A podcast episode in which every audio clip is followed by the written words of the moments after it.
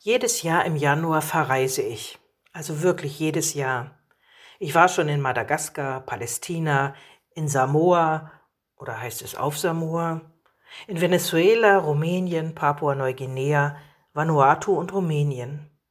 In diesem Jahr geht die Reise nach England und wenn ich schon mal da bin, auch nach Wales und Nordirland. Und wenn Sie sich jetzt wundern, wie reiselustig, wohlhabend und polyglott ich scheinbar bin, kann ich Sie beruhigen. Ich reise nicht in echt aber in Gedanken und im Herzen. Und das geht so.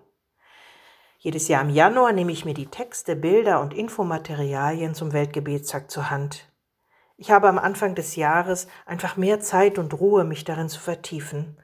Und es ist schon ein vertrautes Ritual für mich geworden. Seit über 20 Jahren, also mein ganzes Pfarrerinnenleben, mache ich das so. Den Weltgebetstag gibt es natürlich länger, seit über 100 Jahren und er wird in ungefähr 120 Ländern gefeiert. Immer sind es die Frauen aus einem anderen Land, die dazu den Bibeltext auswählen, von sich, ihrem Leben, ihrem Land erzählen und das als Gebetsordnung, als kleines Heft um die ganze Welt schicken, damit am ersten Freitag im März weltweit dieselben Gebete und Texte gesprochen werden können. Für mich ist es immer wieder ein Geschenk zu schauen, welches Land ist denn in diesem Jahr dran? Was wollen die Frauen uns sagen? Wie leben sie? Was bewegt sie? Was quält sie? Woraus schöpfen sie ihre Kraft und ihre Hoffnung? Im März dann, am selben Tag zu feiern, durch die Konfessionen und Länder hindurch und weltweit, das ist jedes Mal was ganz Besonderes, wirklich. Aber es geht nicht nur um das Beten, das Sprechen und Singen. Es geht ganz konkret auch um Spendenprojekte in all diesen Ländern, jedes Jahr kommen Millionen Euro Kollekte ein, mit denen Frauen in verschiedener Weise unterstützt werden. Informiert beten und betend handeln ist deshalb das Motto des Weltgebetstages.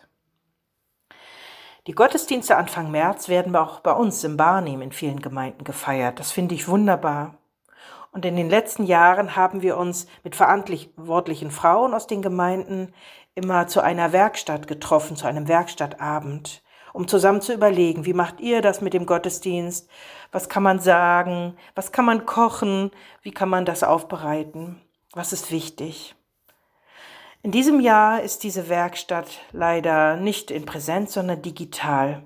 Wir treffen uns am Freitag, dem 21. Januar um 17 Uhr per Zoom. Es ist schade, dass wir es nicht persönlich tun können, denn ein Highlight war immer auch das Ausprobieren der Rezepte aus den Ländern denn landestypisch zu essen, das ist sehr lecker.